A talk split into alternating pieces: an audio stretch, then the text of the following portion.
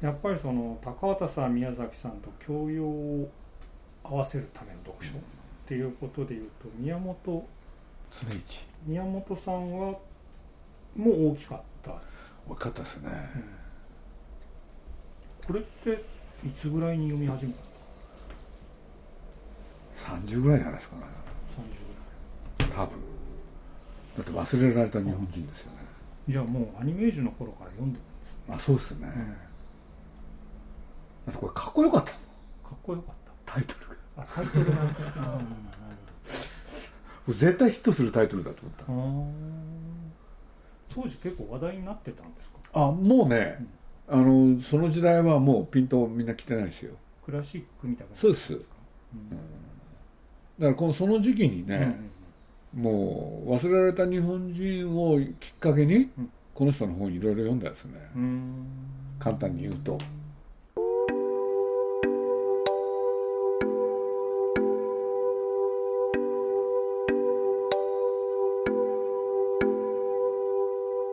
鈴木敏夫のジブリ汗まみれ。今週も6月19日まで京都文化博物館で開催中の鈴木敏夫とジブリ展で展示されている鈴木さんが影響を受けた本についてお送りします。展示では鈴木さんが子供時代から読んできた漫画や小説社会に出てから今もなお旺盛な好奇心で読み続けている歴史本やノンフィクション評論本などを通しその作品や作家からどんな影響を受け自身の思考術へつなげていったのかそしてどのように作り手と向き合い編集者プロデューサーとしてスタジオジブリ映画を確立していったのかおよそ8800冊の書籍や映画作品を通じて探っています。聞き手はフリーライターの柳橋寛さんです。まずはこんなお話から。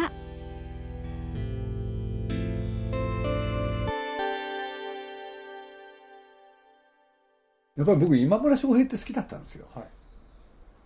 あの、まあ、映画で言うと、はい。そうするとね。今村翔平って今生きてる人たちは本当の人間ですか？みたいな映画が多いでしょ？なるほど。これでねそれこそ本来ね動物ではないのっていう。なんか土着的なものを描くそうですだから僕なんかもうあれ忘れないですよね。あの成山節子。ああはいはいあびっくりしたんですよね。なるほどなる深沢七郎の書いた。でああいうそういうね土着もさることながら。なるほ民話の要素も入れたりしてやってるやつをねむちゃくちゃリアルにもう僕忘れられないのがあるんですよ。あの村があってね、はであれ原作にあったかどうか僕あれ大好きだったくせに忘れてるんですけれど、まあ、簡単に言うとね普通は村の人はみんなで協力して生きていかなきゃいけない時に、自分の家だけはうん。ねあの食い物を、うんうんうんなんだ縁の下に隠しておいた、はい。はい。でそれがバレるわけですよね、うん。これで村八部に会う時、うん。この描いたシーンって見てないですよね。いや映画は見てるけど覚えてないですね。あ大型犬そうなんですけのれど、やつですよね。はいそしたらその一家がね、うん。村の人たちが夜やってきて、はいはいはい。取り囲んであ。さあってはい覚えてます？穴掘らされるんですよ。はいはい一家全員で、はいはいその穴は何かって言ったら自分たちが入る穴なのよ。これでもう分かってるんですよみんな、ね、ところがしょうがないやるやん。ほんで早くなってそこへ入れられて、うん。ほんで全員で足で踏みつけるんですよね、あれはすごかった。うんでこれはね僕「奈良山節子」っていう原作大好きだったんだけれど、違うんすよね。あ。今村翔平は。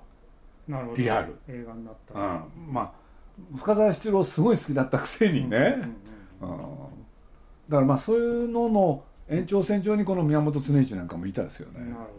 だからなんて言うんだろう。あのそういうものに対してなんか興味があったんでしょうね。だから僕その赤松圭介。どうんうん。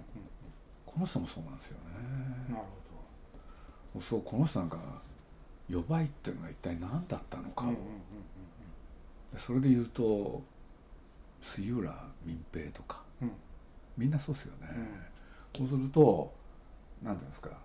高度経済成長で、うん。ね、近代化されたと思ってた、は現代日本に、うん。お前らは嘘だろ。うんうん ね、それを剥がしちゃって、そういうものを出すっていう。なんかそういうものがねなんか好きだったんですよね、日本の前近代の村社会みたいなものが。だからそれがひいてはねんうん。結局僕って、まあ、ちょっと宮本常一から離れちゃって申し訳ないんだけれど、あのあれにつながってくるんですよ。海辺の瀬戸市。ああなるほどなる島尾島尾美穂の、ほどはい。島尾美穂とね、うん。島尾敏夫。はい。ほんで同じね、うん。その時代のことをそれぞれ書いてるのに、全然違うう。ん。うん。ほんで島尾美穂はうん。何しろ、うん。加計呂麻島、うん。そこでのね村長の娘だから、うん。ねえ。ほんで島尾はね特攻隊の隊長として赴うん。任、ねえ。そしたらねえ、まあ、簡単に言うと聖なる島？うん。これでこっちはね要するに特攻隊の、はね、隊長でありながらうん。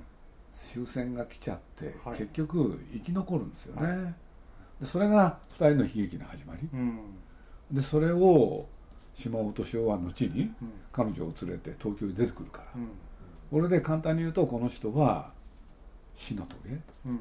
書くわけでしょ、そのね読んでてもうんざりするような、うんっていうんで何が言いたかったかというと、うん。僕はこの海辺の生としてのね。うん。この旦那の書いた死の棘、はい。この2つをドッキングしたかったんですよ。なるほどこれはいまだにどっかにありますね。ほどうん。そう純愛で結ばれた2人が、ね、生き残ったがゆえに、うん。うんその後こんなことが起きちゃったね。俗にまみれるんですよね。て村社会？その島のはい聖なる世界みたいなものは多分村なんだと思うんですけれど、はい。それを都会人が書いた都会の文学者が書くとうんざりするようなものにこの時は、なる、彼だって？うん、はい。あの死を覚悟して何しろ隊長さんと呼ばれて、はいはい。その島のみんなから尊敬集めてたんですよね、うんうんうん。でその時はみんなからね神様ですよね。立派なお国のために死のうとしてる人だと、ところがそれが東京に来たら単なるねスケベのお父さんだったっていう。うん。でも鈴木さんが興味があったのはその村社会の方なんですよね。加計呂麻島でのことに興味があっ両方あったた両方あった。その後の慣れ島尾敏夫の慣れの果てみたいなのにも、これだけだと嘘だと思ったうんうんだってそれは守られてるわうんけでしょ、うんその聖なる島は、はい。ところが東京へ来たらうん。それが崩れていくわけでしょ、うん。でその両方があるのが人間じゃないですか。なるほど、でそういう映画を作れたら面白いなと思ったんですよ。なる面白いですよね。ほどそれで長年この2人の話にこだわってきてで島尾真帆さんとかとも交流が？というのが僕あの一家と全員と仲いいんですよ。うん。結局その息子さんも含めて。はい。これで奥さんもね写真家なんでほんでね本当はね海辺の生と死ってやりたくてねちゃんと原作権もねあ撮った取ってたんですよ。これで島尾美穂さんのね忘れちゃったけど何回忌、うん。参加しないかって言われて、うん。実は行ったんですよね、うん。これでねその加計呂麻島びっくりしたですよね、うん。簡単に言うとですねあらゆるお家がうん。もう10日ぐらいいたんでうん。分かっちゃったんですよ、うん。要するにね全部ね3世代同居なんですよ核家族なんてどこにもいないんですよ。これで、うん。物の価値観としてうん。分かりやすく言うとね、僕のものはねあなたのもうんうんうんうんのであなたのものは僕のもの、うん。こんな価値観なんだでそれはうん。すごい憧れたですよね、憧れた。うん。でもその前に僕は何しろ死の時を読んでるわけですよ、ねだから僕ね順番としてはね多分死の時を先に読んでるんですよね、うん。うんほんでね多分後でね海辺の生と死読んでるんですよ、うん。で海辺の生と死の方はね、うん。あれって一つの物語じゃないからうん。分かれてるんですよね、あの旅芸人の親子が来て、うん。ね卵焼きをお母さんがあげたら美穂のそしたらそれを持って帰るって言い出して「いやここで食べなさい」とかね、そういう話に溢れてるのよ、うん。だからそういうところでのうん。良さをね、うん。好きだったんだけれどでもそんな2人が一緒になって、ん。でね東京行ったらね旦那の浮気で、うん。でも僕はあのシーンはねやりたかったな、結局は「明日は出撃」っていう日、ね、海岸伝いにうん彼女が、ね、隊長のとこまで行くんですよね、でもそれを促したのはね美穂のお父さんなんですよね、でねで結局ね僕はダメだったんだけれど他の人が作りましたよね。うん。でもその映画僕見てないですよね、うん。見る気しなくて、うん。僕なんか生まれ生まれた環境がね、ん。名古屋って、はい。でなんだかっつったら、うん。もう考えてたんですよね、うん。米軍は、はい。要するに名古屋にモデル都市作って、うんうん。日本中に広めようって言うんで、俺でぐちゃぐちゃして東京みたいな街だったやつを全部ね平地にして、はい。それでね戦後道路を作るんですよね、やたら幅の広いとそうすると僕がね生まれ育った時代、うん。物心ついた頃、もう忘れもしないけど、ん。ねえトイレは水洗なんですよ。はいはいっていう話しましたっけ？うん。で個人商店なし。はいはいはい。大ス巨大スーパーです。はいある意味アメリカ型の都市にそうなんですよ。だから日本の中のアメリカだったんですうん。でそこでなんだ自分が生まれ育った、はい。だから東京来た時本当に驚いたんです僕。だって下宿行ったでしょ、どうん。そしたらトイレが水洗じゃないじゃないですか、はいはいでってね、うん。こするか分かんない。はいなるほどなる本当に分かんなかったんです僕。ほどボットン便所ですね。そう。なるほどそうするとねまあ今の話で大体お分かりのように、んそういう前近代へのコうん。コンプレックス、逆コンプレックスっていうんですそう。かねうん逆婚がすごいんですよ。そこに現れ後日現れるのが宮崎駿というあの人も同じ。前近代人そう。ですあそれもあるんですけどね。あ宮崎さんも前近代へのコンプレッ皆クスが。さんはね、都会と田舎なんですよ。えー福でボンボンとしても暮らしてたし宇都宮に疎開もしていた。で彼の場合は田舎コンプレックス？だかなるほら僕の場合田舎っていうのが前近代コンプレックスですど、よね、そんな二人がね、うん。だから宮崎駿がうん。ね、まあ、たまにあんだけれど僕のことをなじる時のう。ん言い方って言いましたっけ？いや。都会行こうって言って。そう言われてもただねなんか都会っ子で合ってるよな、ん。そう。必ずそう言うんですよ。でも宮崎さんも都会っ子だ。自分がそうのくせにね言うんですよ。だからトトロ作るんだもん。だけどあれ都会人の考えた理想の田舎でしょ？なるほど。あれひどいですよ僕、うんあんなことにあれね本当ひどい映画ですよそういう意味では。皆さんにだってブツブツ言ったんだ僕。だから最大のポイントで僕ね、あのトトロで話してたですよラストシーンのことあラスあ。あれトトロのラストシーンってね、はい。宮崎駿の考えてたのは？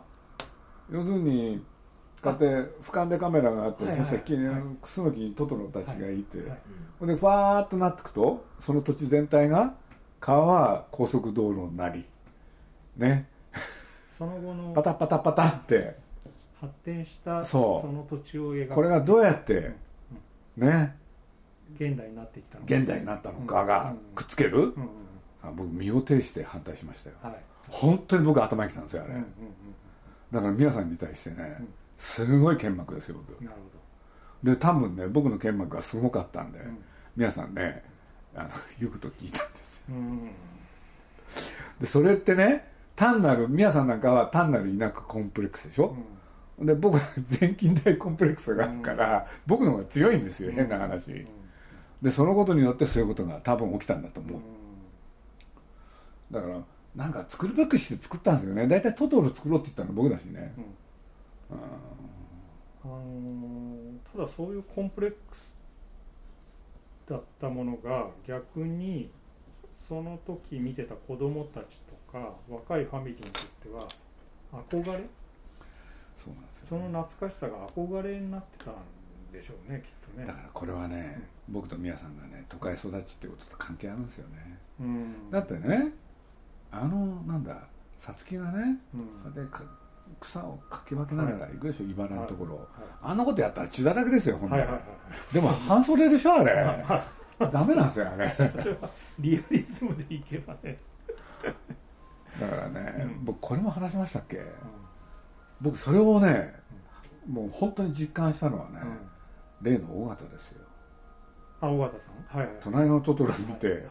え見終わった直後に宮崎駿が寄ってきて何て言ったか、気仙沼生まれの、うん。で気仙沼で生まれ育った尾形秀夫は、何にも感じなかったんですよ。はこう言っちゃったんですよ、エンディングが良かった。あなるほど。皆さん怒ったんですよね、うでも僕はね小笠さんの気持ちは分かった。小川さんは田舎の真実を知ってる。そうだからそこはどこにもないもん。あああ都会人の考えた理想の田舎でしょ、ーうん。ね、彼が知ってたのは本物の田舎だもん。はいはいだからそれこそ茨のところをね走ってたらきあの血が出るとかね、はい。それをやってればね小笠さんだってね感動したはずなんですよ、うんうん。この島尾美穂島尾敏夫、はい。そして海辺の生と死と死の棘に代表させましたけれど、うん。なんかね、うんそういう前近代を扱ったもうんのの作家がに僕で惹かれたんですよね、うん。でそれで言うと、ね実はどの坂もそうなんですよ。なるほ野坂昭之っていう人もどね、うんあのエロごとしたちだってそういう世界でしょ、はい。あれ近代化してない人間の話だもん。うん。だし五木ひろゆきで言うとねうん。僕実はね海を見ていたジョニーは面白かったんですようね、ん。でなんでかって言ったらあれ実話ですよね。うん。自分のおふくろさんはどういう目にあったんですか、うん。と思ったんです僕は、うん。そうするとねやっぱり前近代なんですよこれも、うん。タイトルタイトルこそかっこいいけれど、うん。それとねこの人のおかげで僕は小田作っていう人い。っぱい読むんだけれど、はい。この人もそうですもんね。やっぱり近松ですよね、で僕はそんな勉強はしてないけれど、でも近松門左衛門ってねやっぱり面白いですよね、だって近松門左衛門で僕はねあの曽根崎真珠。はい。やっぱりびっくりしたんですよ中身、でなんでか、うん。簡単に言うとね女性が自立してるんですよね、うんそね 近代人がいるんですそこに。突然。でその近代人を描いたのが女が近代人だったんだよってことを書いたのが僕近松の最大のね、うん。僕が読んだ範囲ですよ。なるでそれはある種西洋に通じるんですよほどね、それがねこういう流れで行くでしょ、うん。こうやって野坂まで、うんうん近松から小田作からこれまで、これで今のねうん。深作あのそこら辺がねもっと土着的だったのはあの深沢七郎ですよ、僕七山節子もそうだけど笛吹き眼なんて本当に好きだったですもん、はい何回読んだか分かんないですよね、映画にしたかったんうん。ですでそういう流れをね、なんていうのかな。前段でそういうのを学生時代から、まあ読んでたから。うん。だからそういうことで言うと僕にとっては宮本常一ってものすごい入りやすかったんでうん。でそれこそねもう忘れちゃったけどでグレイジアの疎外と連帯なんてね、やっぱりこれねあの赤道の周辺行ったら結婚するにはね,、おね自分がある女性を結婚手に入れようと思ったら結婚するためにはね自分と同じぐらいの年の男の首が必要だったんだようんうね、ん。で首を持ってくことによって結婚が認められるとかね。そういうのにうん。すごい惹かれたんですよね僕、強い男だと証明して結婚するそれ持ってかなきゃいけないって大変なことでしょ？といやそれお話として読む分にはいいですけど。でもそれは僕ねこの本で読んで、憧れはしないわけですよね。憧れじゃなくて人間の凄さですよね。人間って本来こういうものかとそう。う、だから僕その時頃に同じようにね本田勝一なんですよ、んはい。極限の民族ってやっぱりそれが書いてあるんですよ、はい。うんだから全部ねやっぱりそういうのはつながってったんですよね、うんその都会化して現代人になる前の人間ってどんだけ野蛮だったのかみたいなことを、そうですよ。しかもねすごい短期間のうちにみんなね、うん。あの嘘ついたわけだから、でもそういう時にその集大成としての宮本常一、なるほど。であの人のねなんだっけな。あのねここの人愛知県なんですよね実は。あそうなんですね。そう。これでねこれあれ？どれかな？潮の道だっけかな？うん。この潮の道っていうのがね、はい。自伝なんですよ。あなるほだと思うんですけど。でね簡単に言うとね、親父さんっていうのはすごいんですよこの人の。どうんうん。でこの人も何しろね学校なんか出てないでしょ、はい。でもお父さんが民族学の民族学の旅あれここにないんですけど。ないのか。これがね自伝なんですよ。なるほど。でその中に、新しい町へ行ったらこれだけのものを確認しろっていうのがあるんです。でそれが10項目なんです。うはい。でそれを教えられたんだけれどそれが社会学なんですよ。完全に、うん。うん。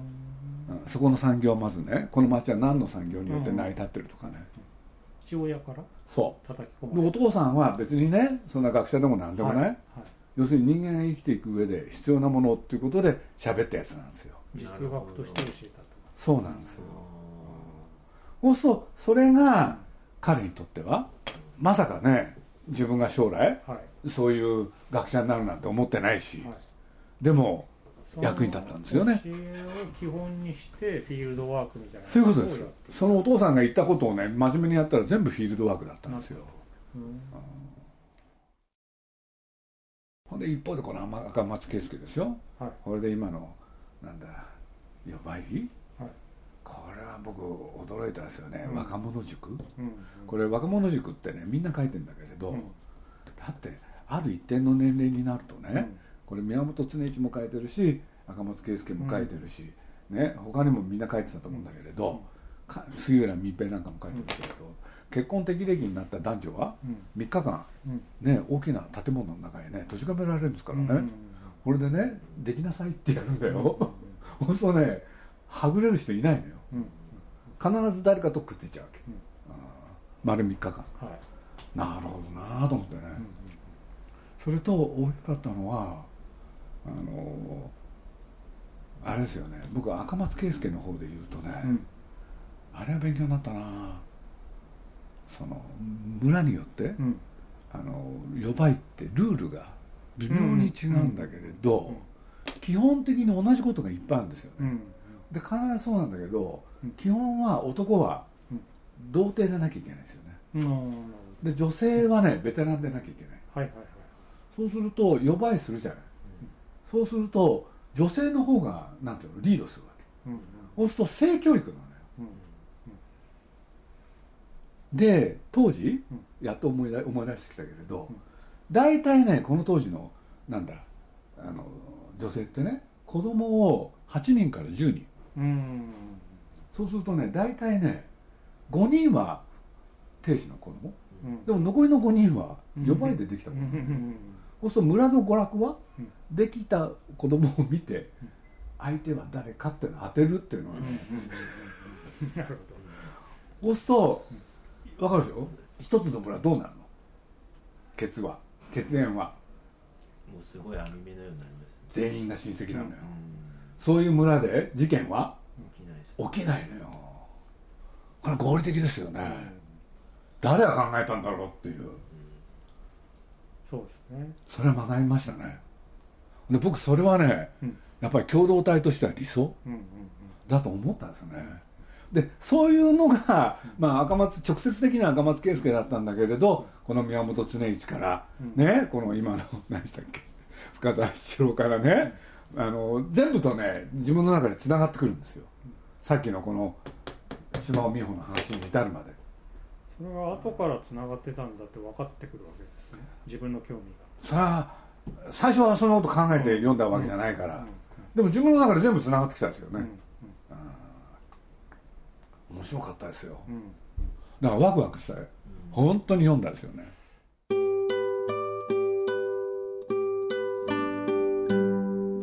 3週にわたってお送りした鈴木さんのお話いかがだったでしょうか？鈴木敏夫とジブリ展は6月19日まで京都文化博物館で開催されます。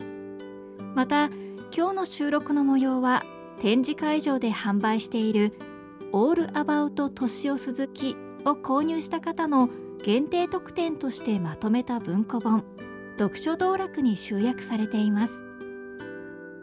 来週もお楽しみに。